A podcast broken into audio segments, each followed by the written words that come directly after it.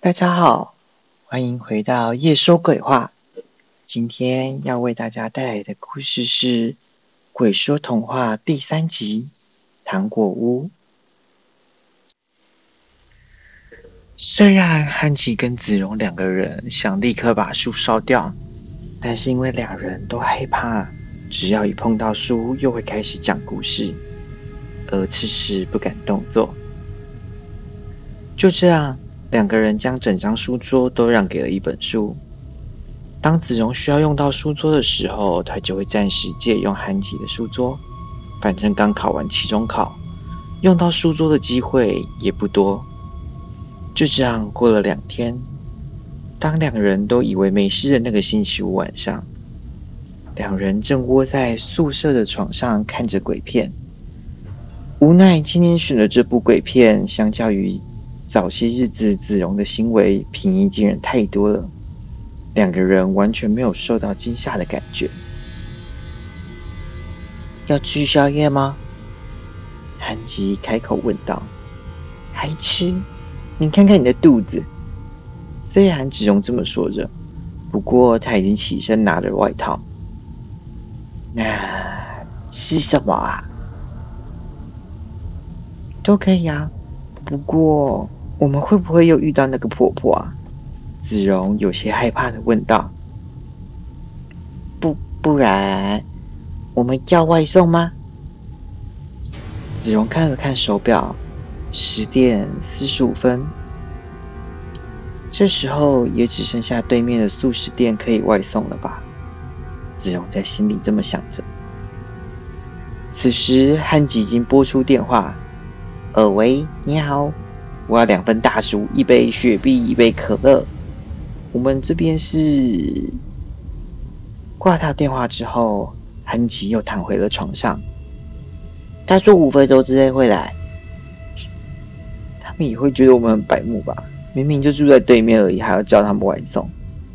子荣这么回答着。这五分钟似乎过得特别慢。当子荣不耐烦的看了看手表时，发现。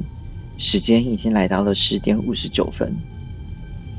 正当子荣要走回床边休息的时候，门铃终于响了。你好，是外送哦。对讲机的那头这么说着。现在对面的素食店也招聘女外送员了吗？子荣问着汉吉。此时，客厅的门被打开了。子荣跟韩吉急忙的走向门口，外送员看起来是位有些年纪的大妈。虽然已经接近夏天，但这位大妈还穿着风衣，而且这件风衣看起来有点眼熟。只是一时之间，子荣也想不起来在哪里看过她。谢谢你们，祝你们用餐愉快。外送员说完后，就这么走了。当子荣把手伸进袋子里的时候，突然双眼无神，坐在门口说道：“我记得那天，爸爸因为家里没有食物而凶了妈妈。我记得那天，爸爸因为家里已经没有肉了而凶了妈妈。”妈妈带着她那一块青一块紫的脸哭着，我则是带着妹妹躲在房间的衣柜里。这已经不是爸爸和妈妈第一次吵架了。我们都知道接下来会发生什么事情。为了保护可爱的妹妹，我只能强忍着恐惧，缩在衣柜的角落。哥哥。等一下，我们会有肉可以吃吗？躲在一边的妹妹这么问着。自从我们上次吃到肉以来，这已经是第三天了。我们只能趁在隔壁婆婆家洗澡的时候，偷偷接一些水来喝。虽然这两天水的味道有些不一样了，不过我们只要可以活下去就好了。会的。等一下，爸爸就会帮我们准备好好吃的东西。你乖乖的不要出声哦。我这么安抚着妹妹。不久之后，妈妈的哭声停止了。我们知道爸爸要进房间来了。爸爸停在衣柜的门口，对我们说道：“爸爸，等一下要做饭了，你带妹妹去森林里找些野菜吧。”于是我牵着妹妹的手走进森林，因为怕我们迷路，我拿出从妈妈身上收集来的法术。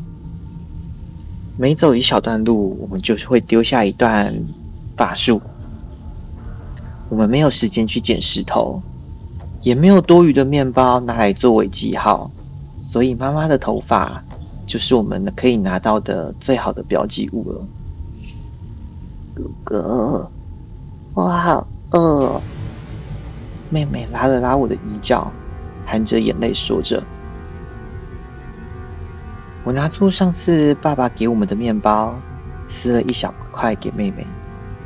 妹妹也知道面包的可贵，所以小口小口的吃着。